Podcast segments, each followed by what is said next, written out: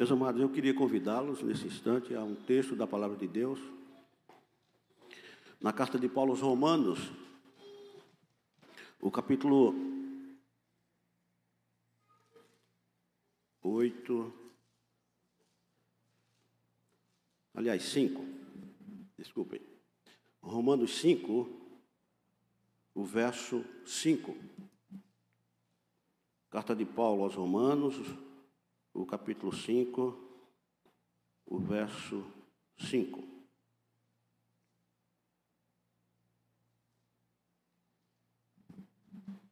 E vamos ler em nome de Jesus.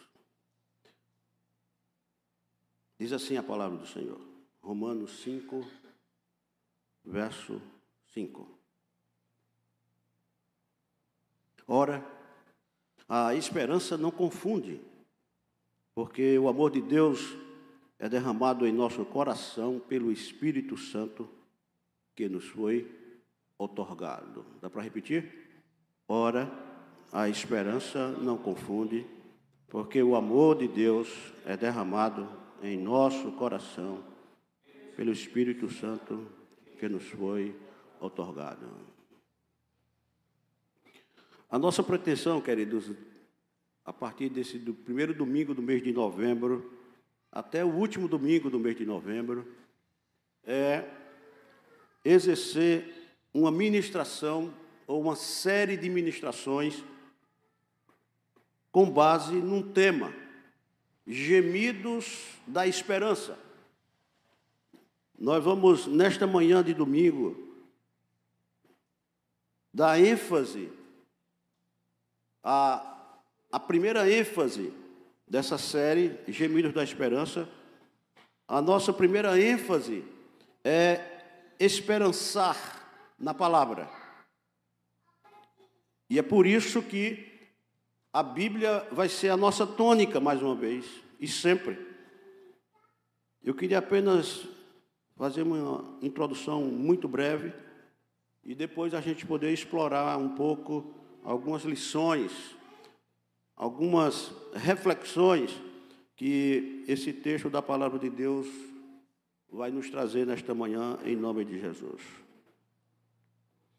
Portanto, eu queria iniciar dizendo que o evento que dividiu a história em antes e depois e mudou para sempre o mundo, a humanidade, aconteceu cerca de 30 anos antes do apóstolo Paulo escrever a carta aos Romanos. E o evento que causou impactos e introduziu o antes e depois tem a ver, queridos, com a vida, a morte e a ressurreição do Senhor Jesus Cristo. Percebam, a vida, a morte e a ressurreição do Senhor Jesus Cristo mudou, impactou, trouxe consequências para toda a humanidade. Ah, e esses eventos, que a gente pode chamar de fatos, ocorreram num canto remoto do grande Império Romano. Enquanto o grande Império Romano reinava na época, a, mor, a, a vida, a morte e a ressurreição de Jesus estava sendo efetivado, estava sendo vivenciado pelo próprio Senhor Jesus, o Deus encarnado, o Deus que fez carne e habitou entre nós, cheio de graça e de verdade, num canto remoto do grande Império Romano, ou seja, na província da Judéia, na Palestina. É onde se deu, ou seja, a vivência de Jesus, a sua meninice, os seus, os seus amigos adolescentes, a questão de aprender a profissão de marceneiro com seu pai José. E aí ele cresce diante dos homens, mas também cresce em graça diante de Deus. Vai com 12 anos de idade ao templo e discute com os doutores. E aí ele exerce a missão que Deus o dera para fazer da Palestina. É interessante perceber, queridos, que o apóstolo Paulo, ele toma o fato da morte e ressurreição de Jesus e pondera a partir disso. Pondera sobre suas implicações. E ele chega a uma conclusão: que a vida, a morte e a ressurreição do Senhor Jesus Cristo é realidade inconteste que deram um novo rumo à história da humanidade e, ao mesmo tempo, afetou a vida de cada homem, mulher e criança no planeta. É a partir dessa percepção, é a partir dessa assimilação, é a, é a partir desse enxergamento que nós somos inseridos como filhos de Deus, como pessoas que têm o Senhor Jesus como Senhor e Salvador, que tem esperança em meio aos sofrimentos, que tem, ou seja, esperança em meio às diversidades, que tem esperança em meio às aflições, dúvidas e questionamentos. O apóstolo Paulo pontua que se a nossa esperança em Cristo se limitar apenas a esta vida, ele enfaticamente diz que somos os mais infelizes de todos os homens. No entanto, o apóstolo Paulo também pondera que a nossa esperança ela é fruto da vida da morte e da ressurreição de Jesus Cristo, ela é fruto da glorificação e exaltação do Senhor Jesus Cristo, que sobrepuja, ou seja, transcende, vai além do tempo e do espaço existencial. E esta percepção, queridos, nos é extremamente nítida, nos é extremamente clara nos é extremamente assimilável na Escritura, na palavra eterna de Deus, se considerarmos o que o apóstolo Paulo enuncia a partir do verso 18 do capítulo 8 da Epístola aos Romanos. E observe, que texto maravilhoso. O apóstolo Paulo ele diz: Porque para mim tenho por certo que os sofrimentos do tempo presente não podem ser comparados com a glória a ser revelada em nós. E ele continua no seu arrazoado, ele diz: a ardente expectativa da criação aguarda o quê? A revelação dos filhos de Deus. Somos nós. O que me chama a atenção, queridos, e, me, e enche o meu coração de um gozo, eu poderia até dizer indizível, é que esse texto de Paulo, ele esboça aqui, a partir do verso 19, do capítulo 8 da sua epístola aos Romanos, ele diz aqui a ardente expectativa, ou seja, essa coisa do esperançar.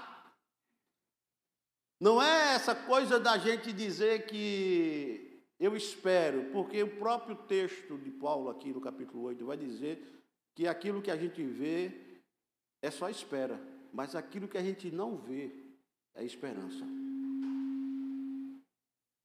Então ele diz aqui: a ardente expectativa da criação aguarda. Criação aqui é o mar, é a natureza, é é, tudo que Deus criou. Veja que toda essa manifestação criativa de Deus no planeta, no dia a dia das nossas vidas, ela aguarda essa esperança viva, esse esperançar no Senhor, a revelação dos filhos de Deus. O que me chama a atenção aqui é que o texto de Paulo é extremamente teológico. Ele diz que a revelação é para os filhos de Deus, não são para as criaturas de Deus. Observe o detalhe interessante. E aí ele continua dizendo: Pois a criação está sujeita à vaidade. Vaidade aqui é corrupção. Vaidade aqui é essa questão de fenecer. Vaidade aqui é em função do pecado original, adâmico, que projetou em toda a criação e em todos os homens que descendem de Adão essa coisa da, da corrupção. Você nasce novo, existe, mas termina velho. O pecado faz isso. A desobediência adâmica no, no início da história da humanidade é que provoca essas coisas. No entanto, veja bem, Paulo diz: pois a criação está sujeita à vaidade não voluntariamente. O projeto de Deus não foi esse. O projeto de Deus foi outro, e ele está cumprindo o projeto dele ainda hoje, em nome de Jesus, e vai cumprir até o último dia do século. Mas por causa daquele que a sujeitou. Observe o verso 21. Paulo diz: na esperança de que a própria criação será o quê? Redimida Vejam, queridos, que esperançar na palavra nos remete a olharmos para a vida, não aqui e agora, o presente, não, essa palavra que é esperança para nós, projeta algo muito mais intenso da bondade, da fidelidade, da misericórdia, do agir de Deus na nossa vida. Na esperança de que a própria criação será redimida do cativeiro da corrupção, com o objetivo para a liberdade da glória dos filhos de Deus. Veja que não é das criaturas de Deus, é para quem é filho de Deus. E filho de Deus, a gente só, só, a gente só nos torna filho de Deus através da adoção de Cristo Jesus. Esse processo da gente crer no Senhor, no poder da Sua palavra, e isso nos torna filhos de, de Deus, por adoção através de Jesus. E ele diz mais: porque sabemos que toda a criação, a um só tempo, geme e suporta o que? Angústias até agora. E não somente ela, a criação, mas também nós, que temos as primícias do Espírito, igualmente gememos em nosso íntimo. Dá para ler aí, ou seja, aguardando o quê? Vamos juntos? O verso 20, 23. Aguardando a, a adoção definitiva. Porque nós já somos adotados como filhos de Deus. O que Paulo está colocando aqui é a expectativa futura, é o esperançar na palavra. Ele diz: aguardando a adoção definitiva de filhos, e o que mais? A redenção de quê? Do nosso corpo. Os irmãos, os irmãos estão entendendo? Você está compreendendo que Deus está falando a mim e a você nesta manhã?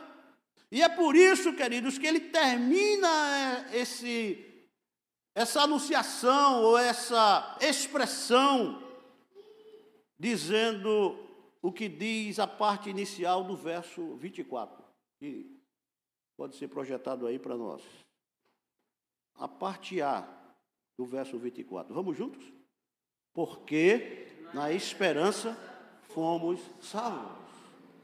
Esse porquê aqui é justamente, ou seja, a razão do que ele nos falou dos versos 18 até o verso 23.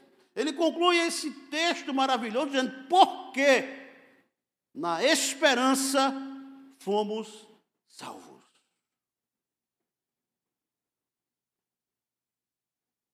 Preste atenção aqui em nome de Jesus. Gemido da esperança não é grito da dor. Eu quero que você, em nome de Jesus, pense nisso. Gemido da esperança não é grito da dor. Gemido da esperança não é grito da angústia, do desespero, da agonia aguda, do desassossego, da desesperança. Gemidos da esperança esboça, aflora a certeza e a convicção que este mundo caído, quebrado, será um dia tornado novo por aquele que originalmente o criou, louvado seja o nome do Senhor. É esse gemido da esperança que você tem que encher a mente, o coração, o espírito e a alma todos os dias. Porque a gente tem que entender, querido, se a gente for nessa vibe de achar que a nossa vida resume-se a isso, eu vou voltar a, a, a repetir para você o que Paulo disse. Nós vamos ser os mais infelizes de quê? De todos os homens.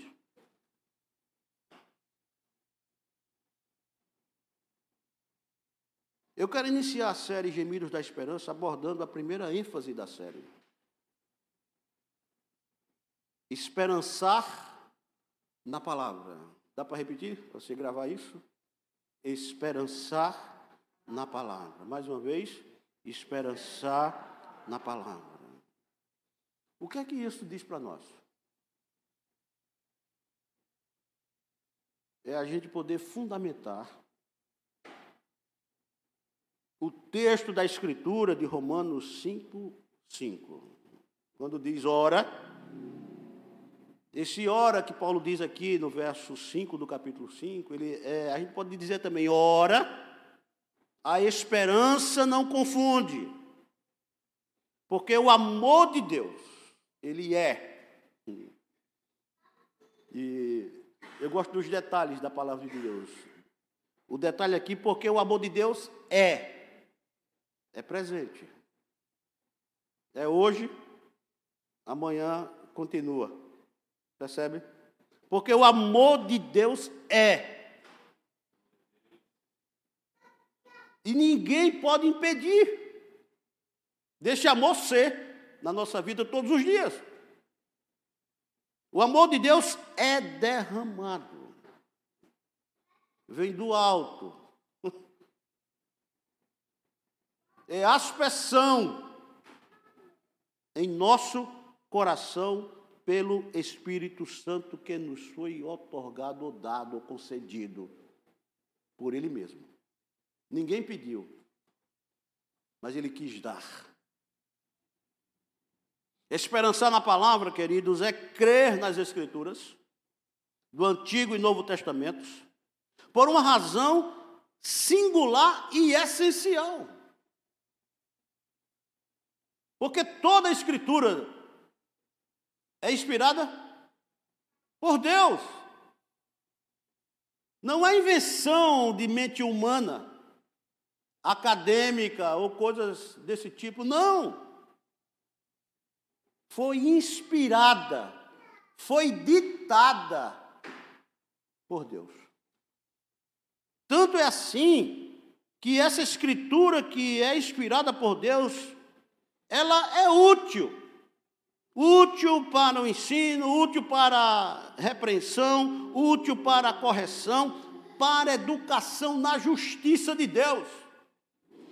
Aqui não é o poder judiciário do nosso país, não. É a justiça de Deus. Esperançar na palavra esboça que a, que a mesma ela é simples na fé, na verdade da palavra de Deus, e ela inicia quando a gente enxerga que o Evangelho é o poder de Deus para a salvação de todo aquele que crê, primeiro do judeu e também do grego. Esperançar na palavra, queridos, esboça que não há esperança de salvação sem a justificação. Sabe por que eu digo isso? Porque a justificação é central ao Evangelho. A justificação é tão central ao Evangelho porque responde a uma pergunta fundamental. A pergunta é: como pode um, um, um humano pecador ser justo diante de um Deus Santo? Alguém já fez essa pergunta para mim. Como é que pode, Robson? Como é que um humano pecador pode ser justo diante de um Deus santo. Preste atenção aqui. Na justificação, a pessoa não é tornada justa. Mas declarado o quê? Justo. Você está entendendo?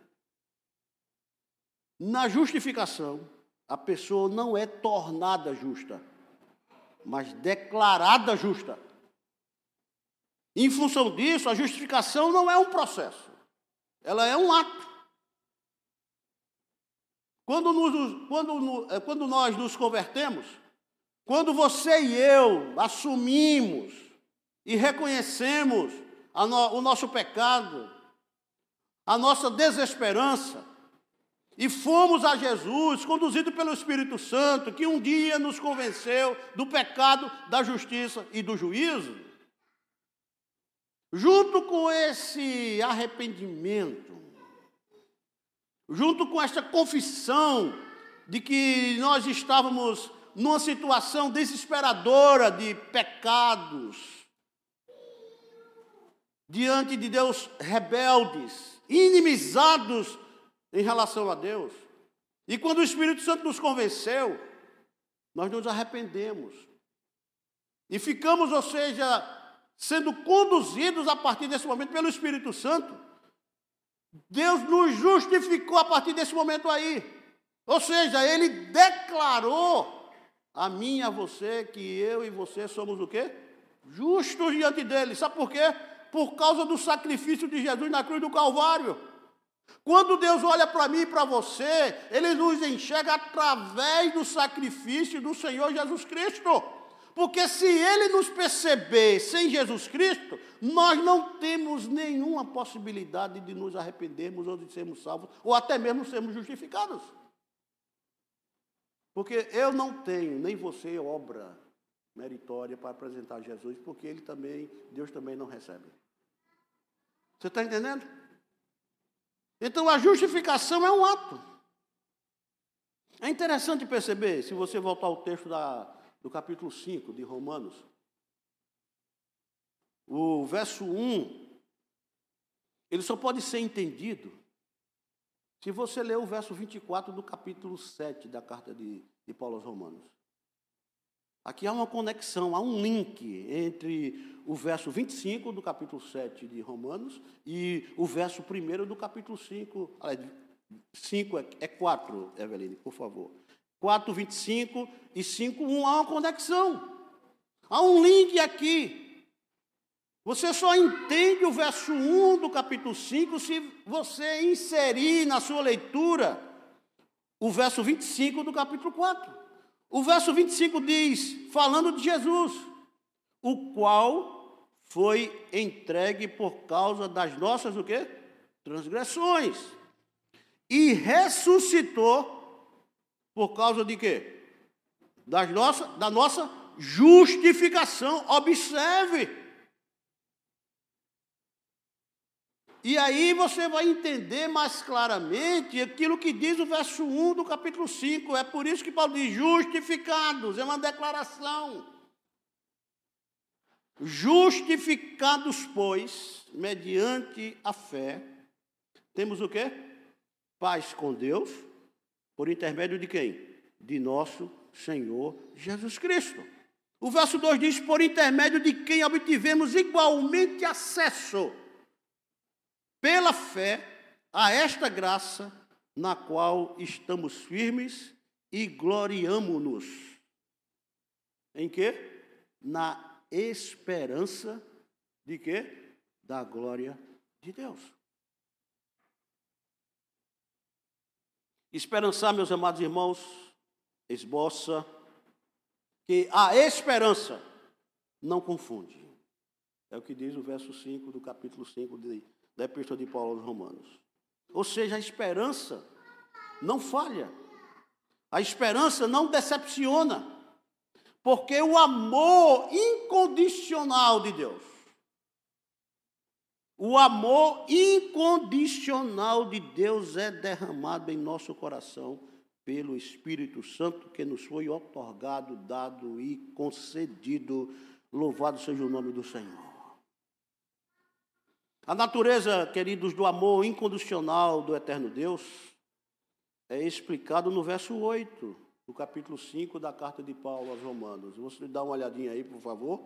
Diz assim: Mas Deus ele prova o seu, o seu próprio amor para conosco pelo fato de ter Cristo Jesus morrido por nós, sendo nós ainda o quê? Pecadores. Essa é a prova do amor de Deus. A gente pode também pegar a citação clássica de, do Evangelho de João, capítulo 3, verso 16, que diz: Porque Deus amou o mundo, que deu o seu próprio Filho unigênito, para que todo aquele que nele crê não pereça, mas tenha o quê? A vida eterna em Cristo Jesus. Eu queria concluir, queridos, que se concluir, depois de toda essa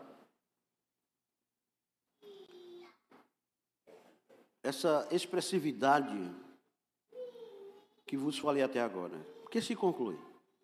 Presta atenção. Gemidos da esperança nos convida a conjugar o verbo esperançar no passado, no presente e no futuro. Eu vou repetir. Gemidos da esperança nos convida a conjugar o verbo esperançar no passado, no presente e no futuro. Talvez a sua pergunta, que você está aqui presencialmente, você também que está aí nos assistindo pelo nosso canal do YouTube, seja onde é que está isso, pastor? Olha aí, por favor, Epístola de Paulo aos Romanos, capítulo 5, versos 1 e 2. Esse verbo esperançar, ele pode ser conjugado nesses três tempos da nossa existência. O primeiro deles, o que é que diz o verso 1, que eu acabei de ler agora, mas é bom a gente reler. Justificados, pois, mediante a fé, temos paz. Paz. Paz. Eu posso conjugar o verbo esperançar no passado através dessa paz que Paulo diz aqui no verso 1 do capítulo 5 da sua Epístola aos Romanos. A paz com Deus, observe, nos convida a olhar para trás. Quando foi que a paz processou o nosso coração? Quando foi que a paz acalmou a nossa angústia? na condição de pecadores diante de Deus. A partir do momento dessa paz, nós nos tornamos não inimigos de Deus, não alguém inimizado em relação a Deus. Porque a paz de Jesus trouxe ao nosso coração a gente poder olhar para Deus como filhos e não mais como pessoas inimizadas com Ele ou rebeladas em relação a Ele. Você está entendendo? É passado.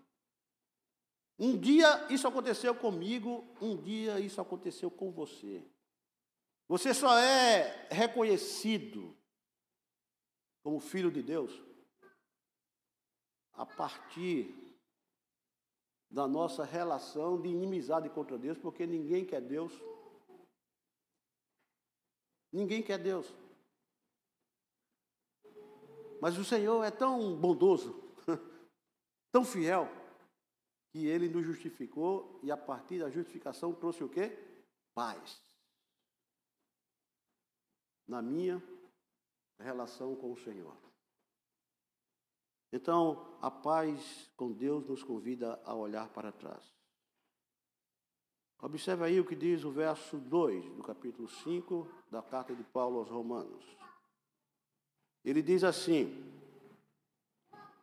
Por intermédio, está se referindo ao Senhor Jesus Cristo, por intermédio de quem obtivemos igualmente acesso pela fé o que é que nós obtivemos através do acesso pela fé, além da paz?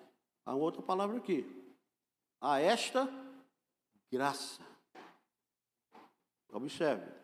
A graça nos faz olhar para o nosso Pai. Deus, a partir da manifestação de salvação na nossa vida, Ele agora passa a ser o nosso Pai. A gente sai da condição de criatura de Deus para sermos o quê? Filhos de Deus. E se somos filhos, Ele é o nosso Pai. É por isso que você ora, Pai nosso, que está nos céus. É por isso que aqui em Romanos, no capítulo 8, você vai encontrar Paulo dizendo que quando a gente ora ao, ao Pai, a gente tem dificuldade de orar como convém. E ele diz: olha, o, o Espírito que habita em nós, é nesse momento que ele age, nos assistindo com gemidos inexprimíveis diante de Deus Pai e diante de Deus Filho. Ele faz articulações a partir do momento em que eu abro a minha boca ou elevo o meu pensamento, a minha alma ao Senhor, no sentido de que a minha oração chega ao trono da graça de Deus, burilada, ou seja, aperfeiçoada, qualificada pelos gemidos inexprimíveis do Espírito Santo de Deus que habita a nossa vida. Isso é graça, queridos. E isso acontece no presente. Hoje, aqui e agora. A graça nos faz olhar para o nosso Pai, debaixo de cujo favor agora permanecemos. Você está vivo hoje como eu? Estamos vivos. Isso é graça de Deus. Porque enquanto estamos vivos, tem muita gente que já foi. Isso é graça de Deus. Na teologia, a gente entende graça de duas formas. Existe a graça comum, que Deus dá a todos. Independentemente se as, se as pessoas creem ou não, estão interessadas em Deus ou não, Deus dá a todos a graça comum. Eu acho tão lindo as, a, a, a, duas expressões clássicas de Jesus, nesse sentido. Ele diz: Olha, o Deus Pai vai vir chuva sobre justos injustos. Graça comum. Faz vir o seu sol aos bons e maus. E o que me chama a atenção nessas duas citações clássicas de Jesus Cristo é que quem categoriza justos e injustos, mal ou bom, não somos nós, é Deus. É Deus. Deus é que sabe quem é justo ou quem é injusto. Eu não sei, você sabe? Também não. Deus é que sabe quem é bom e mal aos seus olhos. Eu não sei, você sabe? Também não. Mas na graça comum de Deus, Ele dá a todos. Alguns agradecem, sim, mas tantos outros não agradecem. Não reconhece essa ação comum da graça de Deus. Mas também, além da graça comum, existe a graça específica, única de Deus. É essa graça aqui que Paulo quer enfatizar para nós nesta manhã. Esta graça na qual estamos firmes. Essa graça única de Deus, que Ele não dá a todos. Ele dá a quem Ele quer. Ele não dá a todos. Aí entra a questão da salvação, aí entra a questão da adoção, aí entra a questão do perdão, aí entra a questão da esperança viva em nosso coração. É presente. A graça nos faz olhar para o nosso Pai, debaixo de cujo favor agora permanecemos. E que seja assim até o último dia derradeiro de, da nossa vida e da vida de cada um. Aquilo que a nossa irmã Marta colocou, perseveremos firmes. Porque aquele que fez a promessa é o quê? Fiel para cumprir. A despeito de qualquer coisa. Vamos permanecer nessa graça especial de Deus. Como vos falei, conjugar o verbo esperançar é no tempo passado, presente e futuro. Onde é que está o futuro aqui, pastor? Olha para a Bíblia. A nossa ênfase nessa série de gemidos da esperança é esperançar na palavra. Então, olha para a Bíblia, por favor, em nome de Jesus. Ah, verso 2 Diz assim: ah, por, por intermédio de Jesus, de quem obtivemos igualmente acesso pela fé a esta graça na qual estamos firmes. E como é que termina o verso 2? Você pode ler comigo? E gloriamo-nos na esperança da glória de Deus. Olha aqui para mim em nome de Jesus. Esperança não é passado. Esperança é presente, mas também o quê? Futuro. Essa glória aqui, e gloriamo-nos na esperança da glória de Deus. Essa glória de Deus vai se manifestar.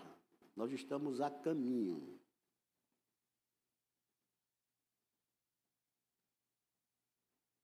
A partir do momento que Jesus Cristo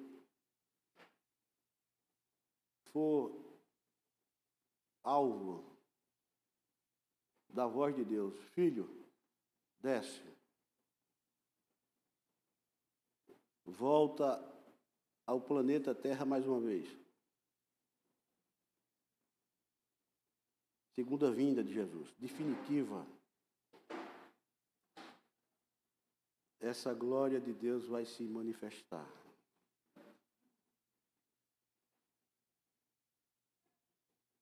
Desce e volta, mais uma vez.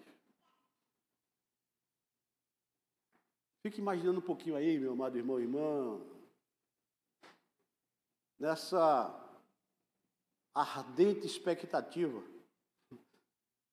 nessa nova perspectiva que vai acontecer conosco.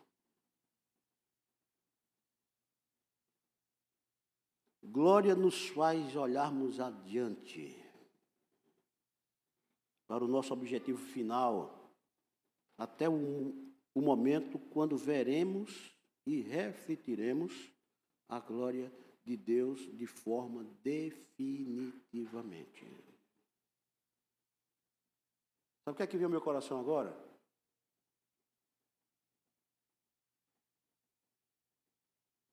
Jesus Cristo ele vai vir mais uma vez. E vai vir mais não mais como Salvador. Ele é Salvador até agora. A partir do momento que ele descer na sua segunda vinda, em glória, ele vem como juiz. Aí você olha para os evangelhos, Mateus principalmente. O evangelho de Mateus está dito que ele vem como juiz e rei. E vai separar as ovelhas dos cabritos, o joio do trigo. Mateus ele diz que ele vai pôr as suas ovelhas do seu lado direito. Não tem nada a ver com política humana. Não tem nada a ver. Jesus Cristo e Deus não polariza a sua vontade. E vai dizer para esses aqui, que estiverem à sua direita: Vinde, benditos de quem? Do meu Pai. Observe, Deus é o nosso Pai, porque somos filhos por adoção através de Cristo Jesus. Mas ao que, aos, aos que estiverem à sua esquerda, é, é, é, é, outra sentença. Nunca vos conheci. Aqueles que são filhos, vai dizer, vinde bendice meu Pai, entrai na posse do reino, que vos está preparado desde a fundação do mundo. E o que me chama a atenção é, porque fostes fiel no pouco, sobre o muito te colocarei. É glória de Deus definitivamente e louvado seja o seu nome. Isso, meus amados irmãos, nos dá esperança. Eu quero finalizar com um texto bíblico e convido você a ficar em pé, você que está aqui no templo presencialmente. Romanos capítulo 15, verso 4. Romanos 15, verso 4. Dá para ler juntos, não é? Vamos juntos aqui?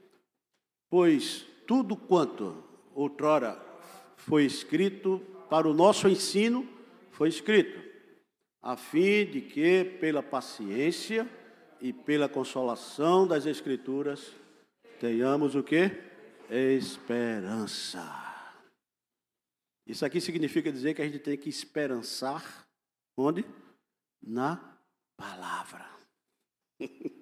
Você pode ler comigo mais uma vez? Pois tudo quanto outrora foi escrito para o nosso ensino foi escrito, a fim de que, pela paciência e pela consolação das Escrituras, tenhamos esperança.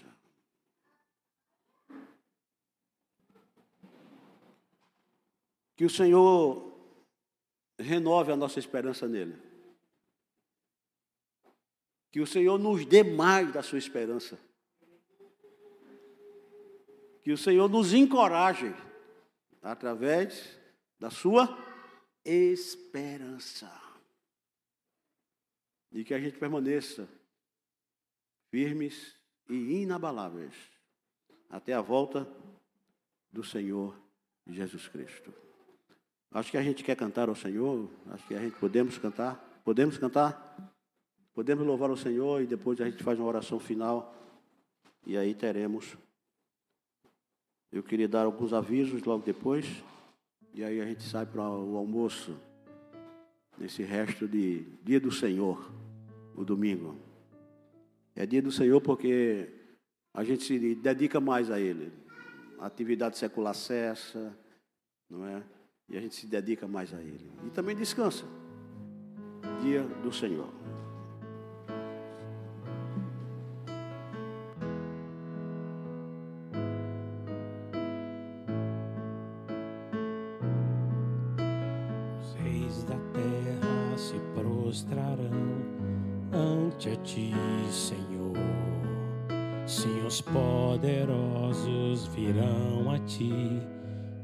Confessarão o teu poder.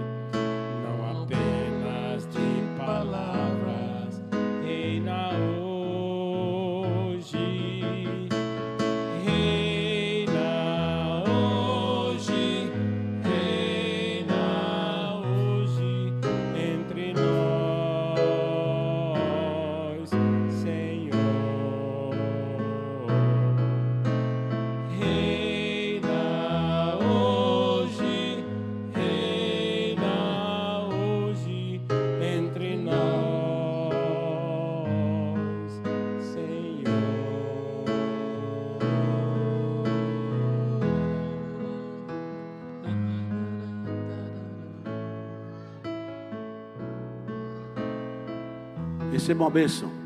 E a graça do Senhor Jesus, o amor de Deus, o nosso eterno Pai, a comunhão e as consolações do Espírito Santo de Deus repousem sobre todos nós nesta manhã, com extensão a todo o povo do Senhor, desde agora e para todo sempre. Amém. Amém. Podem sentar, meus amados irmãos.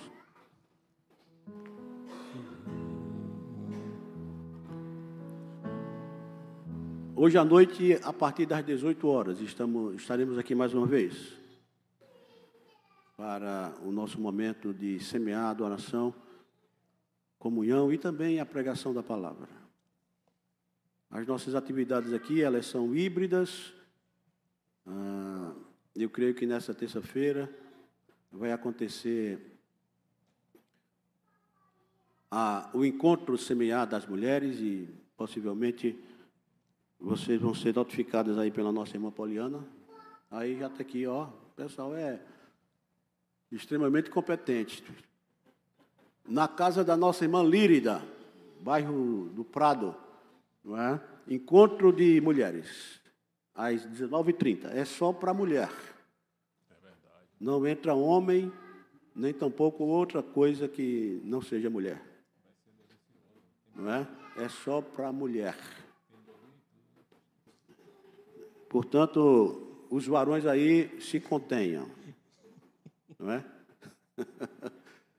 tem sido muito bom. A Poliana tem nos dado informações, está muito entusiasmada, e eu também.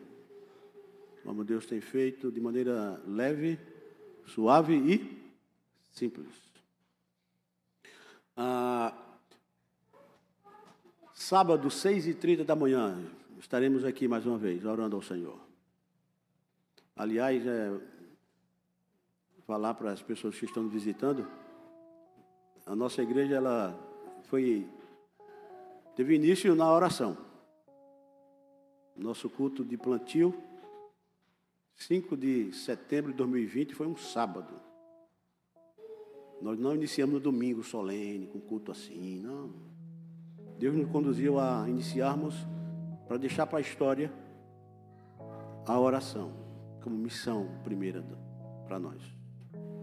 A gente vem nessa caminhada aí, ó.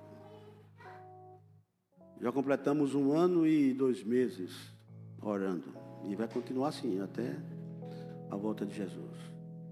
Se vocês olharem aí para esses painéis, ó, é tudo oração. Já atingimos aí, irmãos, olha, mais de 200 mil pessoas abençoadas pelas nossas orações. 200 mil pessoas já abençoadas. Porque cada painel desse tem gente por trás. Tem família, tem esposo, tem esposa, tem filhos, tem netos.